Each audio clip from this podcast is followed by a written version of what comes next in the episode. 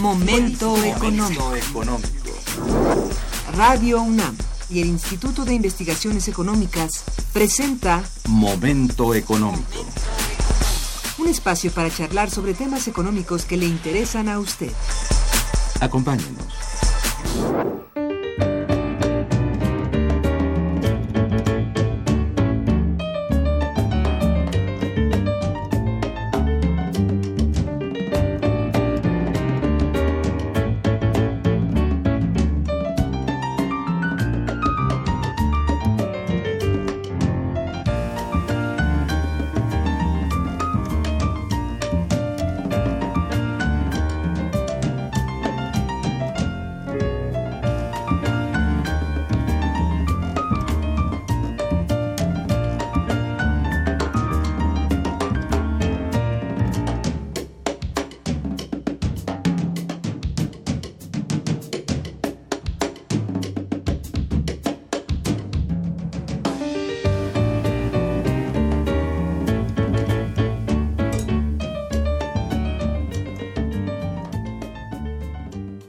Buenos días, bienvenidos a Momento Económico, coproducción del Instituto de Investigaciones Económicas y Radio Universidad. Les saluda Irma Manrique, investigadora del Instituto de Investigaciones Económicas, transmitiendo desde Radio Universidad. El tema que abordaremos el día de hoy es el impacto de Donald Trump en el Telecán y para ello contamos con la siempre muy valiosa presencia de nuestra amiga la doctora María Cristina Rosas González. Bienvenida María Cristina, buenos días. Buenos días, Irma. La dirección de correo electrónico para que nos envíen sus mensajes, recuerden, es una sola palabra, momentoeconómico arroba unam.mx. De nuestra invitada es María Cristina Rosas González, licenciada, maestra y doctora en Relaciones Internacionales por la Facultad de Ciencias Políticas y Sociales de la Universidad Nacional Autónoma de México, maestra en Estudios de Paz y Resolución de Conflictos por la Universidad de Uppsala, Suecia. Asimismo, también es doctora en Estudios Latinoamericanos por la Facultad de Ciencias Políticas y Sociales de la Universidad Nacional Autónoma de México. Actualmente se desempeña como profesora de carrera de tiempo completo en la Facultad de Ciencias Políticas y Sociales de la UNAM. Es presidenta del Centro de Análisis e Investigación sobre Paz, Seguridad y Desarrollo Olof Palme, Asociación Civil, miembro del Consejo Consultivo de la Agencia Espacial Mexicana y miembro del Consejo Asesor de la Comisión Ambiental del Tratado de Libre Comercio de América del Norte Pertenece al Sistema Nacional de Investigadores y es autora de 85 libros sobre temas relacionados con la seguridad nacional, seguridad internacional y el sistema de Naciones Unidas. Su libro más reciente se titula Las relaciones internacionales en el siglo XXI, publicado por la UNAM y el Centro Olof Palme. Es columnista en la revista Etcétera desde su fundación en 1994, al igual que en la revista Negocios de ProMéxico y en la revista Siempre. Bien, la relación bilateral entre México y Estados Unidos de América está compuesta por muchos temas bien definidos que forman parte de la agenda política de ambos países. No obstante, un renglón muy importante es el intercambio de bienes o comercial. Dicho rubro desde el año de 1994 es regulado por el Tratado de Libre Comercio de América del Norte, Telecán, firmado por los países señalados con Canadá. Desde entonces mucho se ha comentado en torno al funcionamiento y resultados que se ha generado este compromiso para nuestro país. Sin embargo, el día de hoy creemos muy importante detenernos en la revisión de lo que sucederá a partir de este año con relación a los términos de renegociación que el actual presidente norteamericano plantea realizar en el corto plazo. Considero por ello necesario solicitar a nuestra invitada que nos recuerde cómo surge este Tratado de Libre Comercio y por qué México forma parte de él. Claro que sí, Irma, con todo gusto.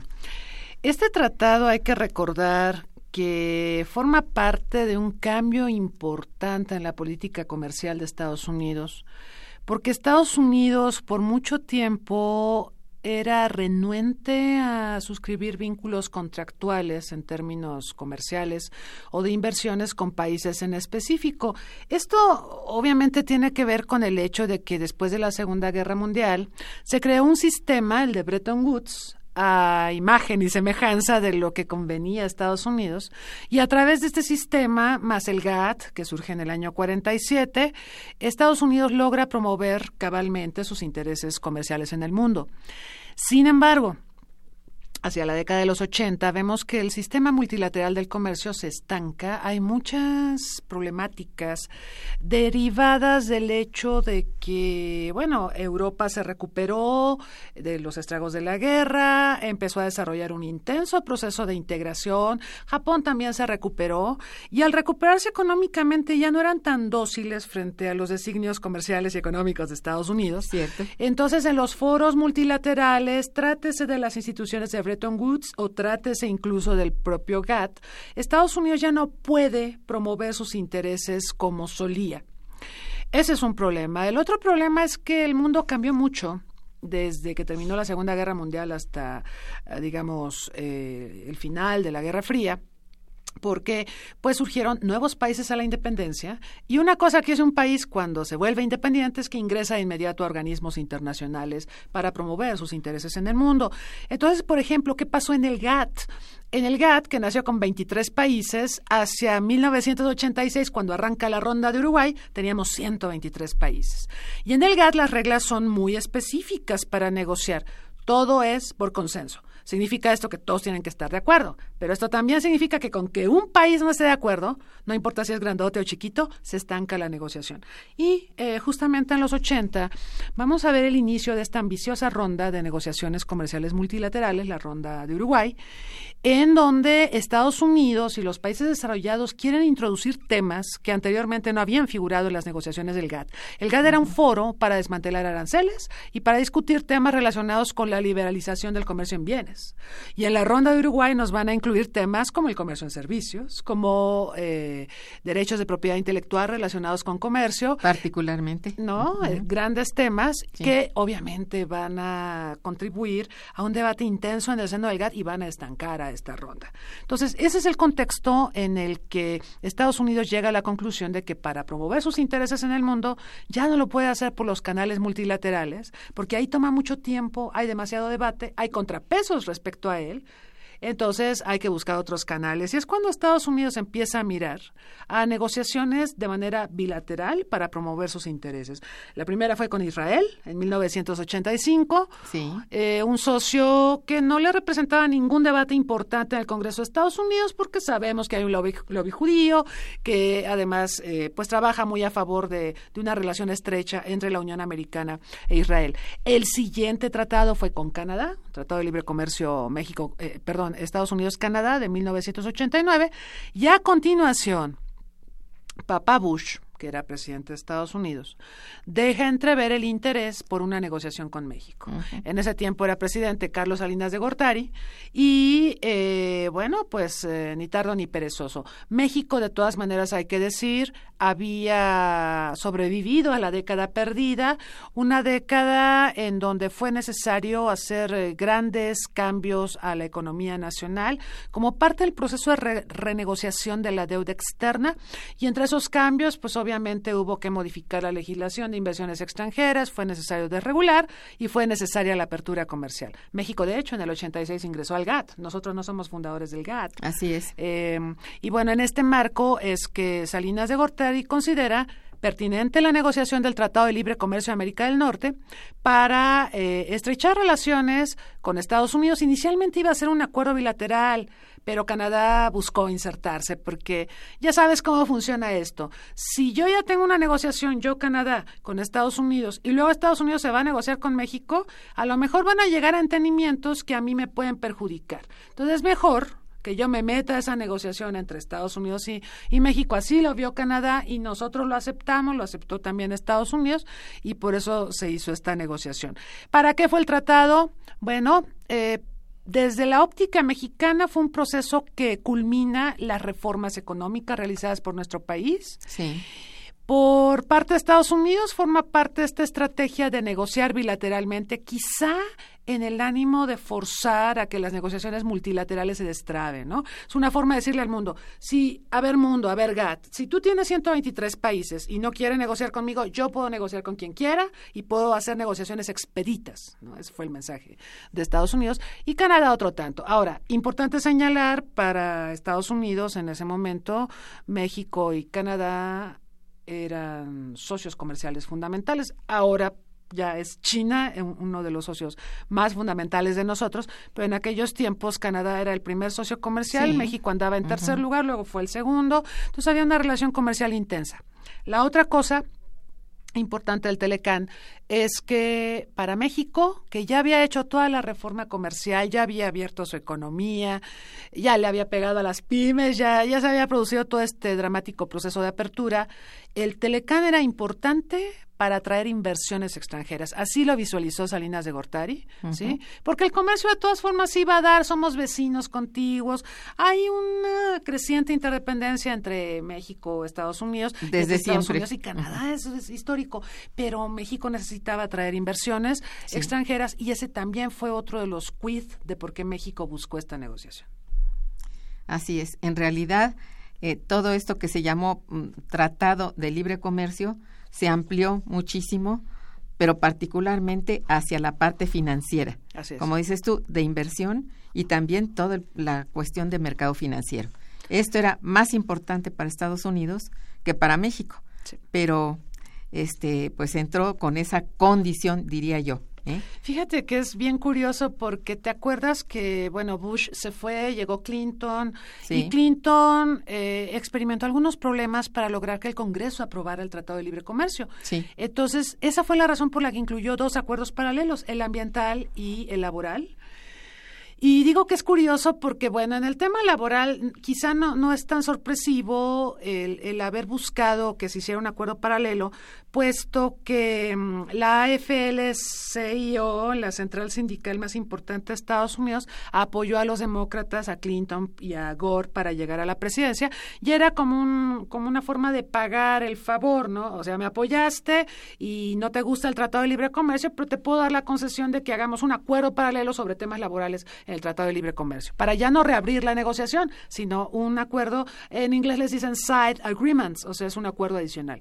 Y el ambiental, bien interesante, la agenda ambiental, quien más la defendió fue Albert Gore el vicepresidente. Es cierto. Es, es, una autoridad en temas ambientales. Digo, ganó hasta un Oscar por un documental que, que hizo a propósito de la verdad incómoda y todo esto. O sea, digo que es irónico porque ahorita justo Donald Trump dice que el cambio climático, es un mito y, y yo no creo que la renegociación eh, del Tratado de Libre Comercio pues apunte a, a reforzar, por ejemplo, las disposiciones del, del acuerdo ambiental o del acuerdo laboral. Yo creo que, que más bien e, ese podría ser hasta una piedra en el zapato en la renegociación y ojalá no, pero lo, es probable que, que, Trump considere deshacerse de, de, eso, porque no es un tema va, que le importe. Realmente va a quitarle, a cortar toda aquella parte que le resulta incómoda. ¿eh? Así es. Y, y básicamente con relación a las cuestiones ambientales.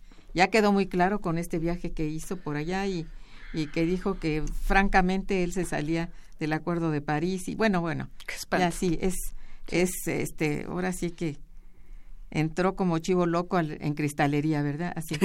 Sí, este, está, a todo el mundo lo tiene con los ojos cuadrados, este, tiene muchos este, detractores dentro de su mismo país y bueno, ha corrido a cuantos ha podido después de haberlos llamado, en fin, es, es impredecible, como decía yo al principio, ¿no? Sí. Y, y, no porque se lo proponga, es que es, creo que es una forma de ser. Es una estrategia. Eh, eh, y ya, pero es una forma de ser ya. Claro, sí. él, él, es así. Para él, él es en, así. en negocios, así. Acuérdate ¿eh? que él no es político, él es no, empresario. Empresario, sí, y sí, sí. es un empresario caprichoso. Caprichoso, berrinchudo, esta estrategia de te ataco, te insulto y veo cómo, cómo me respondes. Así es. Entonces, si, si te ataca y te insulta y tú pierdes tus casillas, ya estás perdida, porque no, no. esa es la estrategia de él. Eso es lo que quería, realmente, finalmente. Bien, vamos a hacer una breve pausa y regresaremos. Quédense con nosotros. Está escuchando Momento Económico.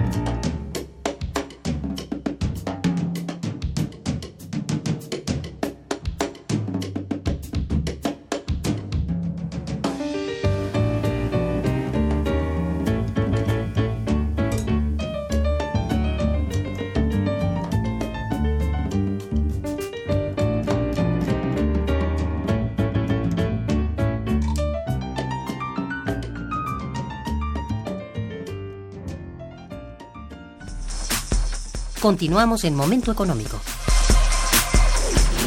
Muy bien, pues eh, resulta que a fin de cuentas, ya pasados los años, más de 15, ¿verdad? Este, hay una, digamos, un, resultado final en el que tú cuáles nombrarías como los principales problemas que este tratado ha traído a nuestro país, ya como problemas, problemas, perdón. El agrícola, por supuesto, este, el problema del azúcar, que se te digo desde el origen se veía venir. Tenemos el problema de autotransporte porque los Teamsters tienen un monopolio para ingresar productos por tierra a Estados Unidos, entonces no dejan que nuestros es una cosa terrible. puedan, aunque reúna los requisitos. Yo estoy de acuerdo que tenemos traileros borrachos, pero hay otros que no lo son, que son responsables, que pasan todas las pruebas este, psicométricas y todo lo que les piden, y tampoco eso los dejan entrar. Tampoco. Siempre hay alguna razón. Sí. Eso. Hemos tenido muchas barreras sanitarias y fitosanitarias para distintos productos. Eso, eso ha sido un problema. Este. Y. Mm, bueno, con el tema ambiental y laboral no hubo grandes problemas porque creo que estos acuerdos este, fueron más un, un, requisito para ratificar el tratado, pero nadie los ha volteado a ver. Yo, yo formo parte de una comisión que asesora a la Comisión Ambiental de América del Norte y nos reunimos una vez cada dos años no, y respecto a lo laboral, yo diría, no sé, tu opinión, María Cristina, en realidad se pusieron este, desde entonces las pilas respecto a que lo laboral, nada de que hay libertad de, de movimiento de personas. No, no, no. no quedaron, que en eso quedaron muy, muy, ¿eh? Claro. Fue muy, este, pues muy tajante el, acuerdo en ese sentido, ¿no? Los que pensaban que ya iba a ser fácil ir a los Estados Unidos y y trabajar allá y todo. E, eso cortó las alas desde el principio. Sí, no. Yo recuerdo esto y bueno, lo laboral quedó para cada parte. Se queda como está. Ah, sí. Bueno, pues eso fue una de las cosas, ¿no? ¿Cuál otro este problema encontraste? El, este, el del azúcar, ¿por qué? El del azúcar, porque este originalmente México iba a exportar azúcar de caña y eh, Estados Unidos insistió durante toda la negociación del tratado que era importante que se contemplara la fructosa, que es un jarabe de maíz, para eh, ser el principal edulcorante de todas las bebidas, este, como refrescos, eh, jugos, lo del valle y todas esas empresas. Entonces, eh, Estados Unidos empezó a obstaculizar el ingreso de azúcar de México por presiones de los agricultores de Florida, que son los que producen fructosa, son de, del lobby más poderoso. Y bueno, resulta que Vicente Fox, cuando era presidente, exdirector de Coca-Cola, aceptó que México empezara a comprar fructosa y que todos los edulcorantes este, fueran la materia prima fundamental para refrescos, sacrificando el azúcar. Que dicho eh, en términos de salud, eso es gravísimo, hace más daño la fructosa que el azúcar, Desde demostrado, ¿no? Este, ahorita los pobres este, empresarios de los ingenios cañeros tienen esta propaganda de que es mejor comer una cucharada de azúcar que tomar jarabe de fructosa. Sí, o sea, en términos de salud es cierto. Pero bueno, lo que ha pasado es que se han ido a la ruina nuestros ingenios azucareros y... Em, no hay ninguna empresa en este momento en México que no utilice jarabe de fructosa como edulcorante para sus productos. Es cierto. Eh, entonces, y, esto ha coincidido también con el deterioro de la salud de los mexicanos. O sea, es un side effect, pero es muy importante, ¿no? O sea, dispararon los índices de diabetes, o sea, a raíz de, de la presidencia Imagínate de qué importante la decisión tan bárbara, ¿no? Sí, De un empresario de Coca-Cola. ¿Por qué? Porque pues, Coca-Cola es, es un adquirente de fructosa. Y creo que el más fuerte. El más fuerte, sí. Bueno, de acuerdo con el, con el contexto económico de la, pues, de la década de los 90 y el que ha imperado durante casi dos décadas del siglo XXI, ¿ha convenido a México ser parte de este tratado? ¿Cuáles se señalan como los logros del Telecam? Porque se habla de que también ha habido logros. Claro, sí hay logros. Eh, quizá a veces no, no los volteamos a ver porque cuando algo marcha no lo vemos. generalmente opinamos o actuamos cuando surgen los problemas, ¿no? Pero yo creo que un logro muy importante es haber creado una mayor interdependencia entre México y Estados Unidos. Me explico. Eh, no hablo de México-Canadá porque sí es cierto que la relación comercial aumentó espectacularmente, entre comillas, pero el punto de partida era muy bajo. Eh, yo siento, digo antes de responder tu pregunta, que la relación México-Canadá tiene el enorme problema de que Estados Unidos está en medio. Entonces, mucha, mucho de la relación bilateral México-Canadá pasa por Estados Unidos, ¿sí? Estados Unidos es el gran intermediario. Se filtra. Y entonces no hay una relación directa mm. entre México y Canadá. Mm. Ahora, eh, hablando de logros, efectivamente, hablábamos de la interdependencia.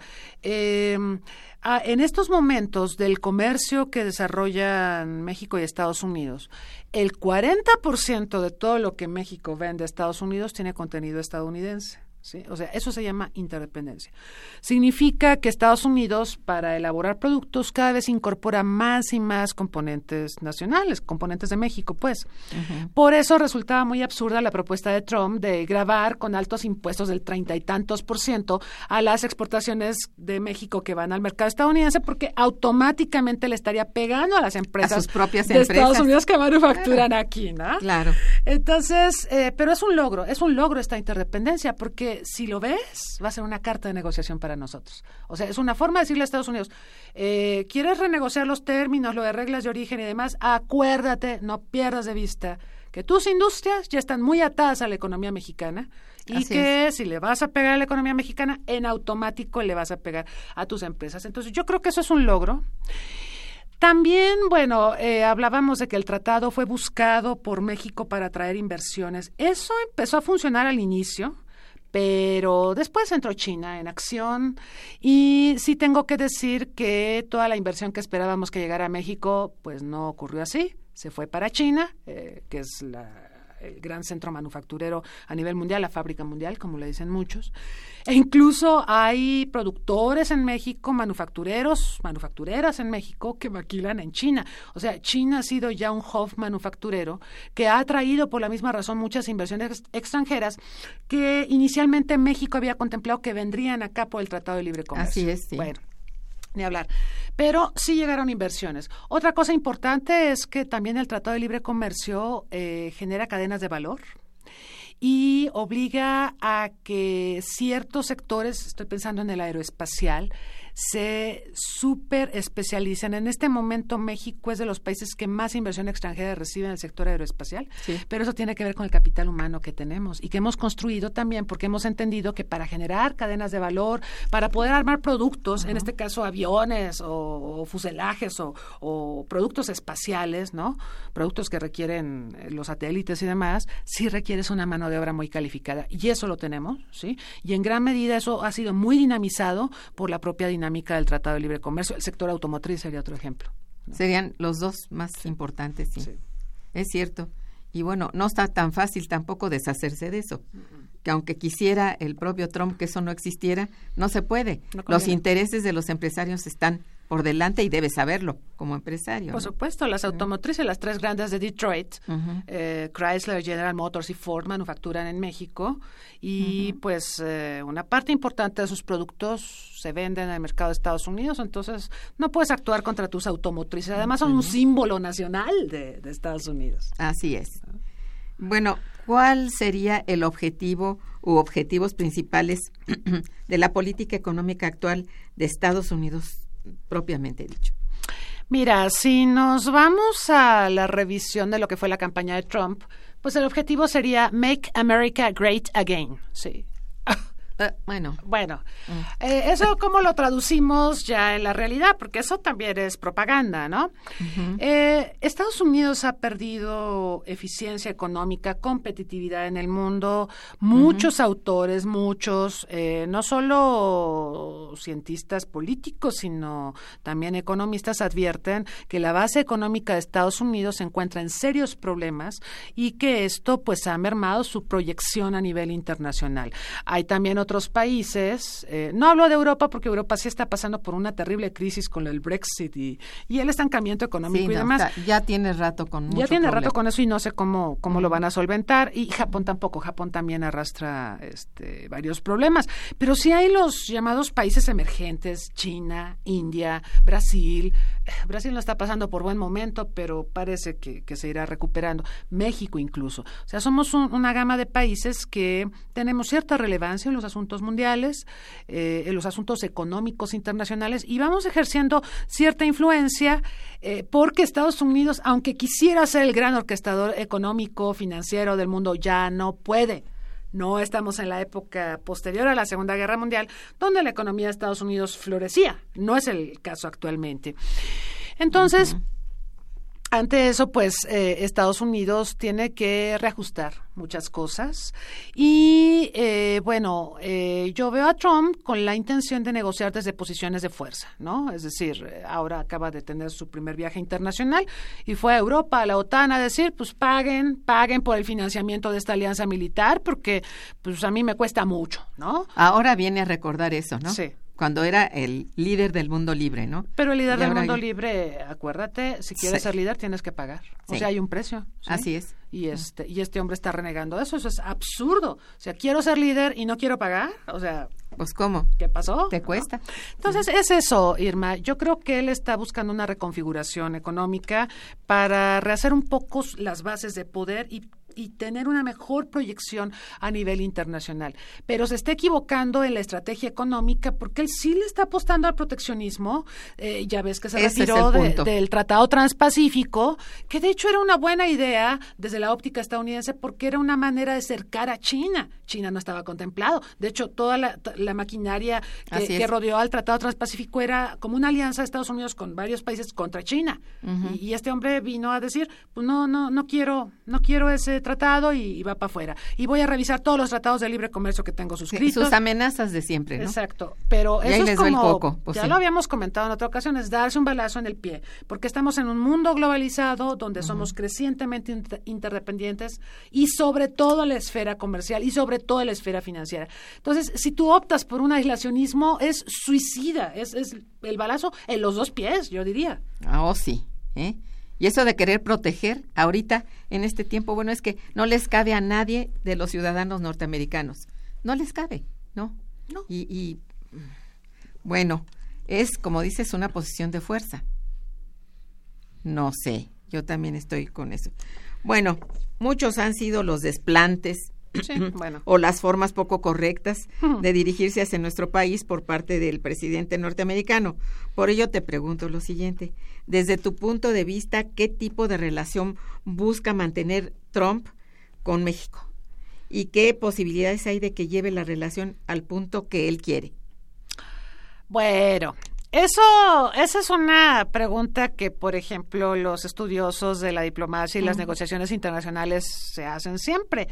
Si estamos ante una persona tan intransigente, tan agresiva, que ha denostado tanto a México, que hizo de la campaña presidencial un bullying brutal hacia México.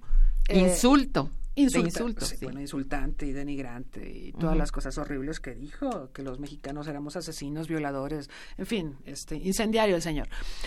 Em, ¿Qué puedes hacer cuando tienes a una persona así? Bueno, el negociador te diría, es con quien tenemos que negociar. O sea, esa es la persona, pues no hay otra persona, con él tenemos que negociar y tenemos que buscar eh, algunos mecanismos precisamente para empatar agendas.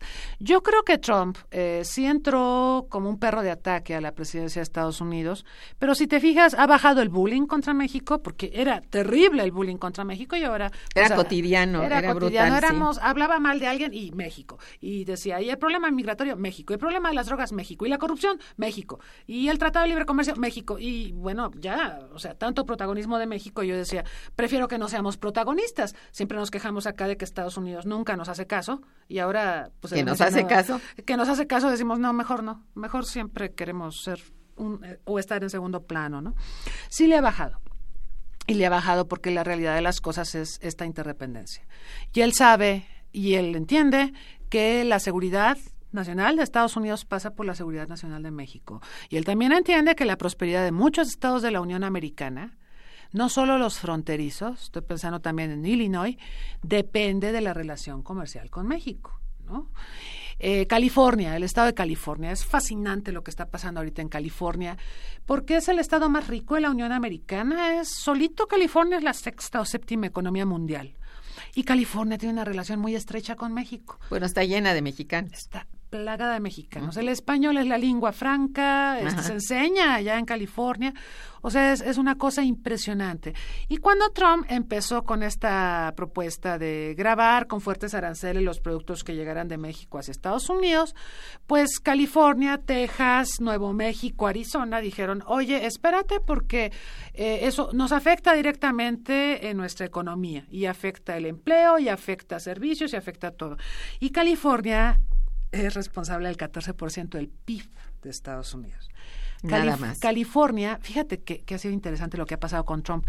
Eh, él es tan eh, poco racional que esa poca racionalidad ha activado a la federación. Entonces, eh, Estados Unidos además no es como México. En Estados Unidos hay un sistema de contrapesos, de checks and balances. Entonces, no, no se hace solo lo que dice Trump o lo que hace el presidente o lo que quiere hacer el presidente, sino que los estados de la Unión Americana hacen contrapesos, el Congreso hace contrapesos, la Corte hace contrapesos. Y en el caso de California, California, este, ejerciendo un derecho soberano, le hizo saber al gobierno de Trump que si persistía en esta idea de grabar con fuertes aranceles las exportaciones de México, California iba a dejar de aportar la proporción del PIB nacional que corresponde a California. ¿Sí? No más. Nada más para compensar las pues pérdidas que le traería aparejada la iniciativa de Trump de grabar con fuertes aranceles las exportaciones mexicanas rumbo a Estados Unidos. Entonces, eso ha frenado a Trump. O sea, Trump entró en pánico porque dijo, ¿qué? ¿Cómo? El, el, territorio que tiene el 14% del PIB de Estados Unidos va a dejar de aportar a la federación, al PIB nacional.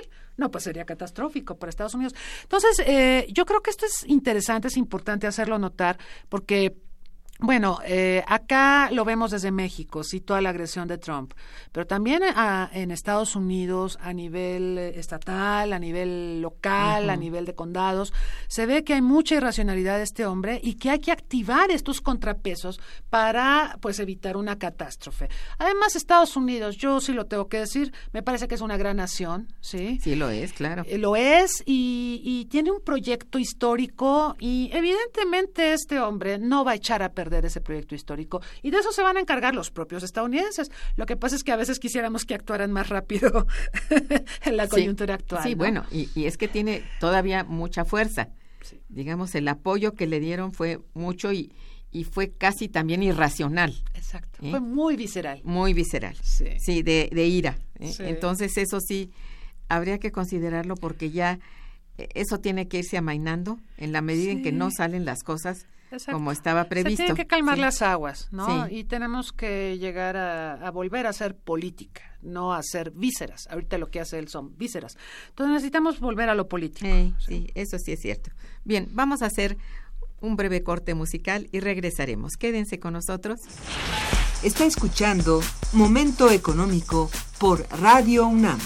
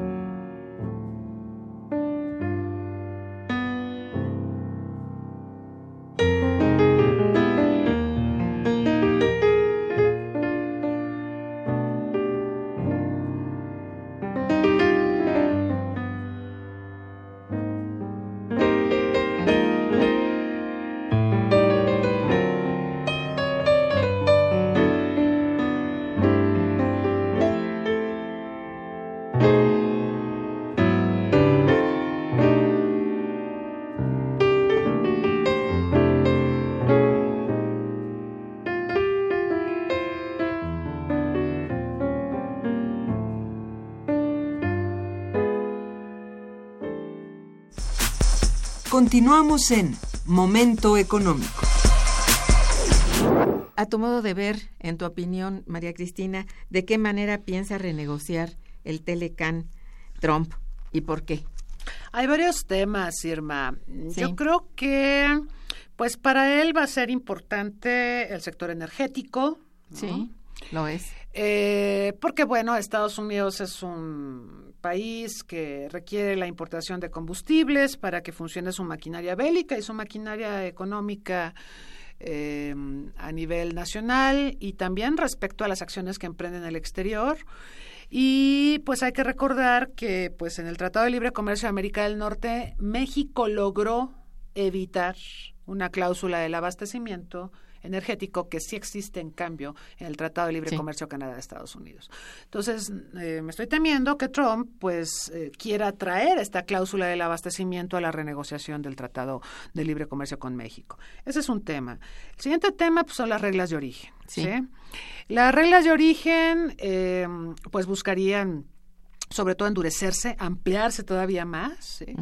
No sé hasta dónde el sector automotriz porque pues ya son bastante amplias, ¿no? O sea, los porcentajes que, que se pide de contenido norteamericano para que los productos puedan ingresar libres de obstáculos, pero también está el factor China y yo no sé eh, en un momento dado si, si esto también sea una consideración, eh, pienso que sí, para hacer reglas de origen todavía más draconianas, ¿sí? Pensando en la creciente influencia que tiene China en los tres países y la, lo, más asombroso es que China ni siquiera tiene un tratado de libre comercio ni con México, ni con Estados Unidos, ni con Canadá y nos tiene avasallados. O sea, Estados Unidos... No necesita de eso. No, no, no China no necesita eso. De hecho, no. Pero fíjate, eh, ahorita estaba pensando en lo del bullying de Trump que, que, me preguntabas y una de las razones por las que Trump quiere renegociar el Tratado de Libre Comercio es por el déficit que tiene con México, ¿no? Pero pues el déficit que tiene con China es seis veces mayor que el de México, ¿no? ¿Y por qué no le hace bullying a China? ¿Y por qué nos hace bullying a nosotros? Claro, porque no es igual pelearte con China, que es una gran potencia, que pelearte con México, que es muy dependiente de ti, ¿no? Y que es un socio este, importante, pero tiene menor capacidad de respuesta y de rehacerse, ¿no? Entonces, bueno, reglas de origen. Eh, Vamos a ver qué pasa con el tema autotransporte, porque desde que se firmó el Tratado de Libre Comercio fue un tema controvertido. En Estados Unidos hay un sindicato, el de los Teamsters, que tienen el monopolio del autotransporte para eh, el manejo de mercancías dentro del territorio de Estados Unidos. Y se supone que el Tratado de Libre Comercio de América del Norte permitiría que traileros, transportistas mexicanos pudieran ingresar, eh, previo cumplimiento de, las normas eh, establecidas, a las carreteras de Estados Unidos sin ningún obstáculo y los Teamsters, eh, de hecho, hicieron todo lo posible para que esto no, ocurriera. Entonces tenemos ese tema. Vamos a ver qué pasa con lo del azúcar. Eh, de hecho, la Secretaría de Economía de México, pues sí está discutiendo el imponerle altos aranceles a la fructosa de Estados Unidos, porque se dijo que a partir del 5 de junio, Estados Unidos le impondrá altos aranceles al azúcar de México. Entonces, México necesita una política espejo, necesita responder. O sea, no nos podemos quedar callados si nos aplican un impuesto del 5% a, a al azúcar mexicano, nosotros tenemos que hacer un impuesto espejo, lo tenemos que hacer, o sea, eh, y Delfonso Guajardo lo sabe. Y, les, les va más mal realmente a ellos, ¿no? Porque es mucha mayor la importación de México de su fructosa. Entonces, ahí es donde Ahí es donde podemos negociar. Entonces hay esos temas. Y bueno, vamos a ver qué pasa con lo ambiental y qué pasa con lo laboral. Lo laboral, pues, está muy castigado y como, como ya comentábamos, se maneja de manera independiente en cada país, pero a ver si no tumban lo ambiental, a ver si Trump no sale con que no, ese es un tema irrelevante, quítalo, no, no importa, este, es un mito, lo que sea. ¿no? Pero no puede seguir con eso. Bueno, ¿cómo? Es que no entiendo. Es que eso jala mucho, Irma, o sea, eso tiene una racionalidad, jala mucho a los empresarios petroleros que apoyaron su campaña. Y a las petroleras les les cae muy mal la agenda ambiental porque los frena eh, y, sobre todo el fracking sobre todo con el fracking. Sí, ese es y que ahorita es el principal digamos eh, el principal la principal meta de los energéticos allá. Es correcto. Eh, entonces esto es altamente agresivo al ambiente. Sí, sí, sí. Además han pasado por encima de algunas comunidades este, originales de allí, de la zona donde está el, el entubado entre Canadá y Estados Unidos, que, bueno, están francamente iracundos. Sí. No, si no les tiene miedo a eso, pues yo no sé, ¿verdad? Les pensará poner también un, una bomba, ¿verdad? Como a Siria o algo así. No sé, porque están muy enojados. Sí. ¿eh? Sí. Porque van a pasar por encima de sus tierras sagradas, de sus comunidades. No, Entonces, bueno, arbitrarios. sí, porque parece que no le importa nada. Y que eso de, que es un mito, realmente eso del, Del cambio climático. del cambio climático. Ay, qué onda. Bueno, en fin. Este, ¿cuáles eh, son los sectores económicos que se verían más afectados con la con la renegociación eh, por lo que puede verse hasta este momento, ¿no? El energético. Ujú. Ujú. Porque si nos ponen una cláusula de abastecimiento, entonces... eh, No, ya. Aguas con eso, porque pues en el caso de Canadá la polémica fue que la cláusula de abastecimiento del Tratado Canadá-Estados Unidos establece que en tiempos de crisis energética global, Canadá tendría que abastecer fundamentalmente al mercado de Estados Unidos antes que al nacional. Así cuidado es. con eso, cuidado con eso. ¿Sí?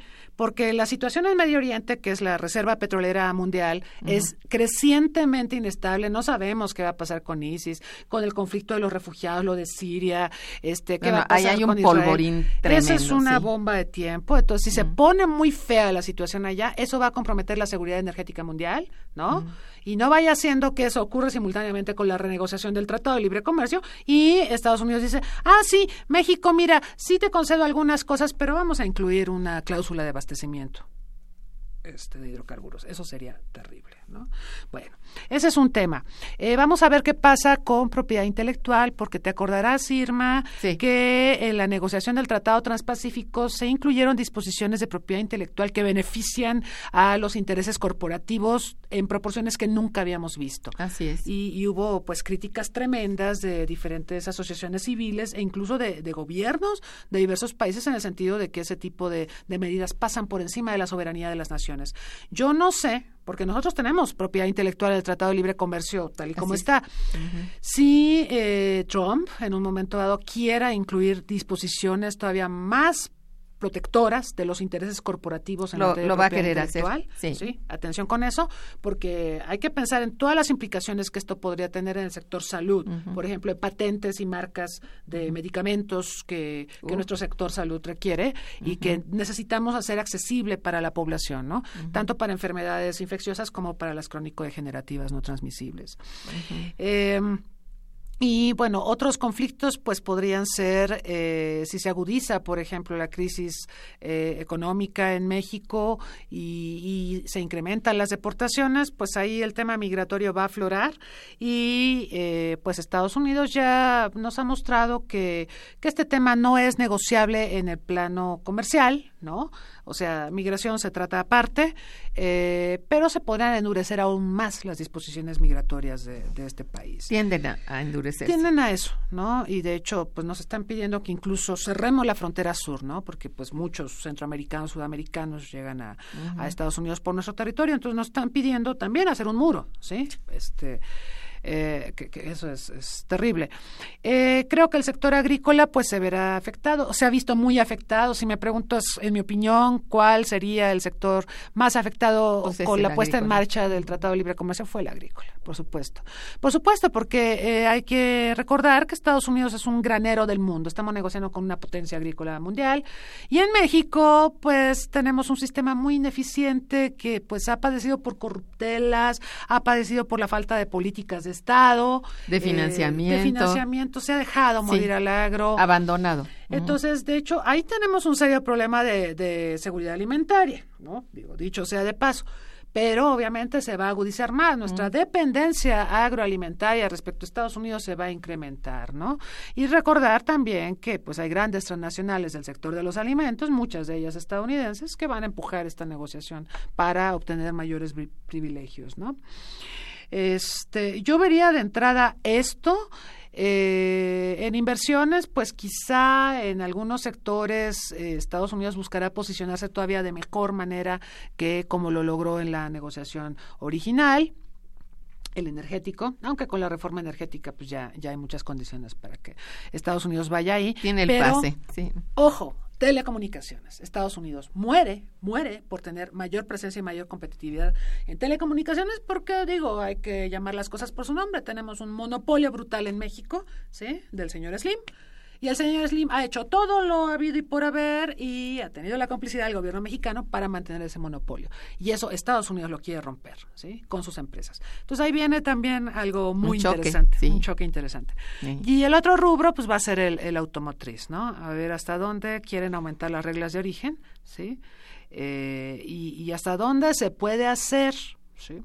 Porque el tema de reglas de origen es contenido, ¿sí? Sí, sí, contenido nacional. Entonces, ¿cómo lo podemos incrementar y, hasta dónde para que pues, los productos automotrices de Estados Unidos manufacturados en México sigan siendo competitivos a nivel global? O sea, el Tratado de Libre Comercio de América del Norte hay que verlo también como un posicionamiento que beneficia sobre todo a la economía de Estados Unidos vis sobre todo. otras regiones del mundo. ¿no? Pero ya están muy interesados países asiáticos y todo eso, ya desde hace rato, y están posicionándose en el país. Y esto pues también no es así como así para Estados Unidos. Exacto, exacto. Podrá querer lo que quiera, pero eh, la incursión de la inversión de otros países en automotriz ya es muy fuerte. Sí. De los europeos, de los asiáticos. Pues, sí. Asiáticos, bueno. Eh, es impresionante. Entonces no, no es, no es así nada más de que nos doblan a la primera. Yo creo que no, ¿verdad? Yo creo que no. Depende mucho de los negociadores. Claro. Que hay que no les tengo ninguna confianza, perdón, pero pues bueno, este habría que pensar en positivo, ¿no? Hay que pensar en positivo, Irma, porque además, mira, este, sí tenemos que decir que cuando se negoció el Tratado de Libre Comercio de América del Norte, pues fuimos primerizos, era nuestra primera gran negociación comercial y además con la primera potencia mundial. Pero gracias a eso desarrollamos cierto expertise. Después de eso negociamos otras cosas con otros países, con Europa, con Japón, con Israel. ¿Cuántos tratados de libre comercio tiene México suscritos? Ah, tenemos tratados con el tratado con la Unión Europea, que ya se está hablando de renegociarlo. Tenemos el tratado con con Israel, tenemos eh, prácticamente con toda América Latina, este, si acaso con Belice no, ni, ni con Panamá, pero había la perspectiva de hacerlo, pero con toda América Latina. Eh, tenemos el tratado con Japón, y había la propuesta de firmar uno con Corea del Norte y... Eh, ¿Corea del Norte? Con Perdón, Corea del Sur. Corea del Sur. no, Corea del Norte, no, Dios mío. No, perdón, perdón, ese fue un lapsus terrible. Este, Corea del Sur que eh, ya tiene uno suscrito con, con Chile. Fíjate que el país con el que más competimos en América Latina en términos de tratados de libre comercio es Chile. Chile, sin embargo, es bastante más astuto porque sí usa los tratados y sí tiene un comercio muy diversificado. Nosotros no. Nosotros tenemos tratados con todos los países que mencioné, pero seguimos desarrollando el grueso de nuestro comercio con uno solo, con Estados Unidos. Sí. Y con estos otros países, bueno, desafortunadamente por nuestra deficiencia en lo agrícola, este, bueno, se han puesto las botas en Chile, en Argentina, en pues, casi todos estos países, ¿no? Nos meten toda su fruta, todos, pues sí. Y eso es lo que se vende aquí en el país, ¿verdad? Bien, este, ¿cómo? Bueno, vamos a hacer una breve pausa y regresaremos. Quédense con nosotros. Está escuchando Momento Económico.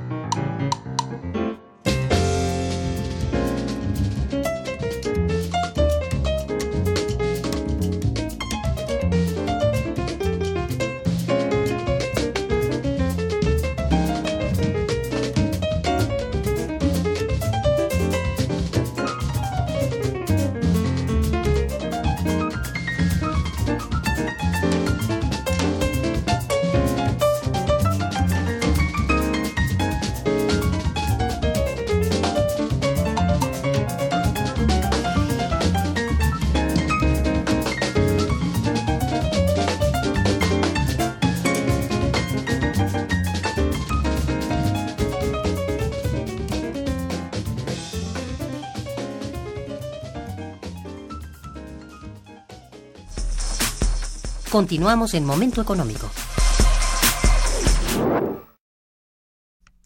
Bueno, a ver, este, en específico, ¿cómo consideras el manejo que ha dado México a su relación con el, con nuestro vecino del norte? ¿Con Trump? Durante la presencia de Trump. Ah, muy malo, muy, muy malo. Malo porque, mm, em, mira, cuando fue la campaña presidencial en Estados Unidos el, el año pasado, eh, bueno, se le hizo una invitación a los dos candidatos, a Hillary Clinton y a Donald Trump. El que aceptó fue Donald Trump. Vino acá, se armó una pelotera, como ya recordamos. Pero bueno, eh, se supone que, que al final, cuando gana Trump, pues todos decíamos, sí fue mala la forma en que se le invitó, porque se le hizo ver muy presidential y muy como estadista, eh, pero bueno, no es tan malo porque finalmente llegó a la presidencia y el país que le brindó esa cortesía fue México y seguramente tendrá que ser bueno con México. El asunto es que muchos criticamos la visita de Trump a México porque fue simultánea a todas las cosas horribles que decía de nuestro país, ¿no? Así como ven y insultan, nos ven a decirlo acá. Insúltame aquí en mi casa, anda. Sígueme, pégame, pero no me dejes, ¿no? Casi, casi.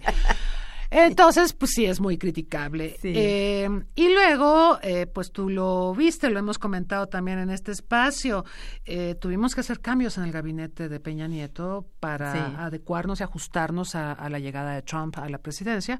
El, el cambio más comentado fue la salida de, de la canciller, Sí. de, mm, la sobrina de Carlos Salinas, eh, a quien le ofrecieron después la Secretaría de Cultura y rechazó, pero se, se trae a Videgaray a la Cancillería, Videgaray con, con su llegada que fue muy criticada porque afirmó que él venía a aprender.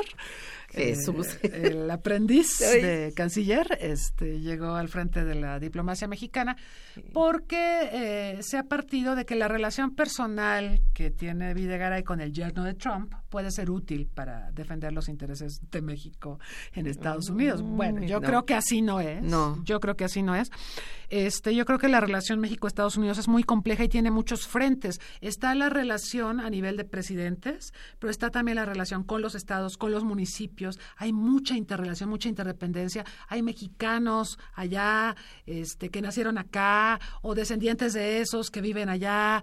Este, hay redes, hay comunidades de poblanos, de mixtecos. Sí. o sea, hay todo un entramado que nosotros podríamos usar a nuestro favor precisamente para ir equilibrando Sí. la relación de cara a Trump.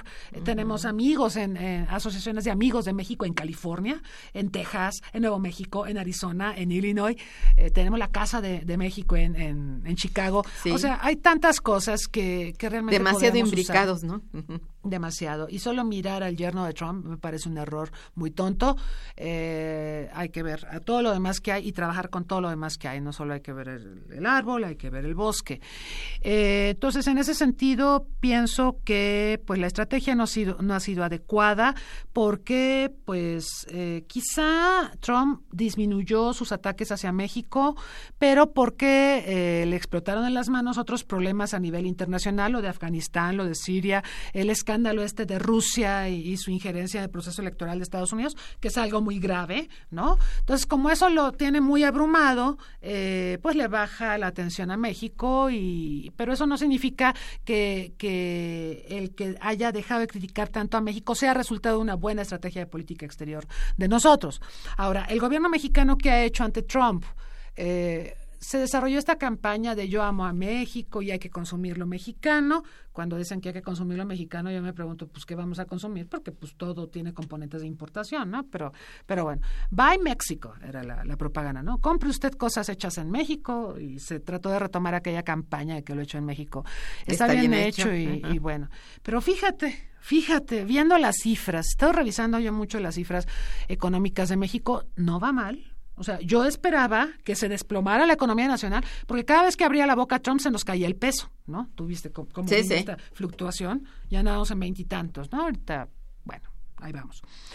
Creció la economía mexicana y creció por el consumo interno. Sí, creció. Y, y creció por arriba del, del crecimiento de Estados Unidos, que aparte con Estados Unidos tenemos el problema de que es una economía que no está creciendo. Así es. ¿no? Y es nuestro es principal cosa. socio comercial. Entonces, no es solo que Trump nos pegue, sino que la economía bajo Trump no está creciendo. Entonces, nosotros sí tenemos que mirar internamente, pero también usar nuestra red de tratados de libre comercio. Todos los países nos es- hacen guiños. Eso es lo que... Y, y de fuera Sí. llegan llamados y sí, fíjense acá. China con- nos hizo un guiño. Oye, ¿quieres más inversiones? Pues, Ajá. o sea, habla, dinos, ¿sí? Muere, muere China porque realmente tomar el lugar de Estados Unidos, Claro, por supuesto. claro, Pero tampoco es el caso, ¿no? No.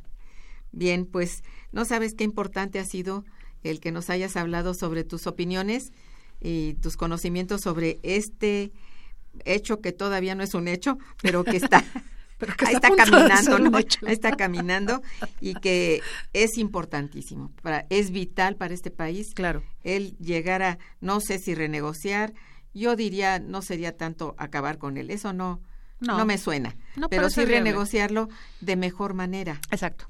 Este sería el punto, ¿no? Exacto. Y bueno, pues muchas gracias por estar con nosotros. Gracias, Irma. Gracias a todos nuestros radioescuchas por su atención. Y estuvo en los controles técnicos Rafael Alvarado, muchas gracias. En la producción Santiago Hernández y Araceli Martínez, gracias. En la coordinación y conducción Irma Manrique, una servidora a quien les desea muy buen día, pero muchísimo mejor fin de semana. Gracias.